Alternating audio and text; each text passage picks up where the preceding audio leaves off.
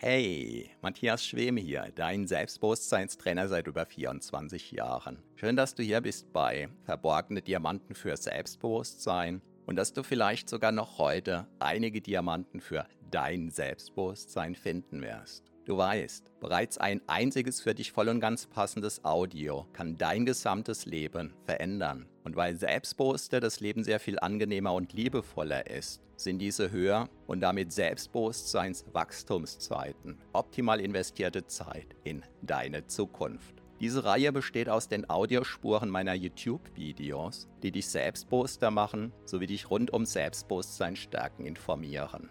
Bereits kurz nachdem ein neues YouTube-Video erschienen ist, kannst du hier die Audiospur hören. So wie der stete Tropfen den Stein höhlt, stärken diese Rohdiamanten dein Selbstbewusstsein. Zum Glück sehr viel schneller. Keine Sorge, ein zu viel gibt es nicht. Und solltest du mal dabei einschlafen, kann das die Wirkungen sogar noch vertiefen. Meinen Hauptpodcast findest du auf selbstbewusstseinpodcast.de. So, ganz viel Spaß mit deinem von Episode zu Episode wachsenden Selbstbewusstsein wünscht dir dein Selbstbewusstseinstrainer Matthias Schwem. Heute erzähle ich dir den dritten Teil davon, wie ich meine Traumfrau kennengelernt habe. Die Teile 1 und 2, die verlinke ich dir in der Infobox unter diesem Video. Hallo und herzlich willkommen. Mein Name ist Matthias Schwem und ich bin Selbstbewusstseinstrainer seit 1997. Nachdem ich mich von meiner ersten Frau getrennt hatte, war mir klar, ich möchte eine Frau, die ja frei ist, die gewisse Kriterien erfüllt. Also ich habe mir damals eine richtige Liste gemacht und ähm, die sich vor allem vorstellen kann, mit mir ein Kind zu haben. Und ich hatte zum damaligen Zeitpunkt schon vier Kinder.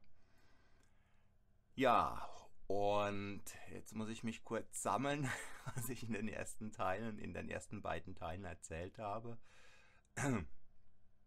Ja, genau. Ich war dann mit den äh, drei Kindern aus meiner ersten Ehe damals im Urlaub und ähm, mit Petra hatte ich dann auch so ganz locker geemailt und wie ich ja schon in einem der letzten Teile gesagt habe, ich hatte von ihr so eine Art Passbild gesehen und von diesem Passbild her war mir klar, sie ist eingebildet. Frag mich nicht, wie ich auf diese Idee gekommen bin. Das hat sich so in meinem Gehirn zusammengesponnen und mir war klar, sie passt figurmäßig nicht zu meinen Vorstellungen. Wie gesagt, ich rede von einem Passbild. Und ähm, aber irgendwie so der E-Mail-Kontakt mit ihr, der war ganz nett. Und als ich dann mit meinen Kindern vom Urlaub wieder zurück war, dann habe ich ihr geschrieben, ich war mit meinen Kindern äh, im Urlaub, wir waren dort und dort. Und ich habe ganz bewusst nicht geschrieben mit meinen drei Kindern und übrigens habe ich noch ein viertes Kind. Und sie schrieb dann zurück, oh interessant, du hast Kinder. Und sie schrieb einfach ganz weiter. Und das hat mich total gefreut, weil meine damalige Erfahrung, also ich hatte damals dann zu dieser Zeit, wo ich eben Single war, wo ich suchend war, war ich in unterschiedlichen Partnerbörsen auch eingeschrieben und so weiter. Und meine Erfahrung war regelmäßig, wenn ich was von Kindern erzählte, dann ist fast immer der Kontakt abgebrochen. Ein Kind, so meine damalige Erfahrung, das ging irgendwie noch. Zwei Kinder vielleicht gerade, aber drei Kinder, da war so, also es war meine Erfahrung x-mal. So und äh, ja, insofern, aber ähm, unabhängig davon war mir klar, äh, diese Frau passt nicht zu mir. Und so schrieb ich einfach irgendwie ein paar weitere E-Mails. Einfach ganz los. Also ich war ganz offen. Es gab ja nichts, was ich zu verbergen hatte. Und der E-Mail-Kontakt, der hat mir irgendwie gut gefallen. Und damals war es dann so, ich hatte unter anderem folgende Erfahrung gemacht beim, beim Dating. Ich hatte mich mit einer Frau getroffen, die mir auch sehr gut gefallen hat. Und als es dann darum ging, wann wir uns wieder treffen, holte sie also ganz ernst ihren Businesskalender raus und guckte und sagte dann sowas wie, ja, in fünf Wochen, da habe ich zwischen, an dem und dem Tag zwischen 13.30 Uhr und 16.30 Uhr habe ich Zeit. Und ich guckte sie an und dachte, sie macht einen Scherz. Aber sie machte keinen Scherz. Und nach diesem Date, äh, das das letzte war mit dieser Frau, ist dann sofort ein Kriterium auf meiner Liste noch dazugekommen, nämlich das Kriterium, die Frau meiner Träume muss bereit, fähig und in der Lage sein, aus dem Stegreif heraus direkt sowas zu sagen, ja, wir könnten uns in drei Tagen äh, um, was weiß ich, 17 Uhr treffen. ja, und ich glaube, für den Teil 3, wie ich meine Traumfrau kennengelernt habe, reicht das jetzt. Es war jetzt ein sehr kurzer Stream, glaube ich. Ja, tatsächlich.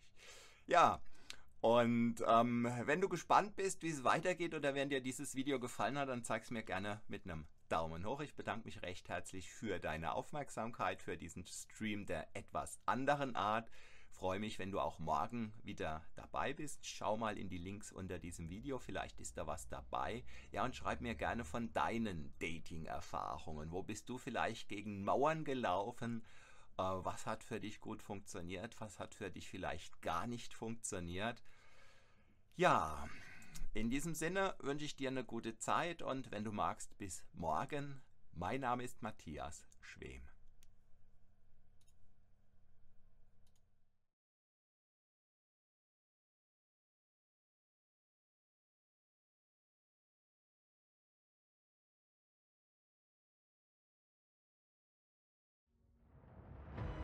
Vielen Dank für deine Aufmerksamkeit. Das war eine Folge von Verborgene Diamanten für Selbstbewusstsein mit Matthias Schwem, dem Pionier in Sachen Selbstbewusstsein stärken seit über 24 Jahren. Abonniere auch meinen Hauptpodcast jetzt gleich auf selbstbewusstseinpodcast.de. Denn je stärker dein Selbstbewusstsein, desto stärker und erfüllter ist dein Leben. Selbstbewusstseinpodcast.de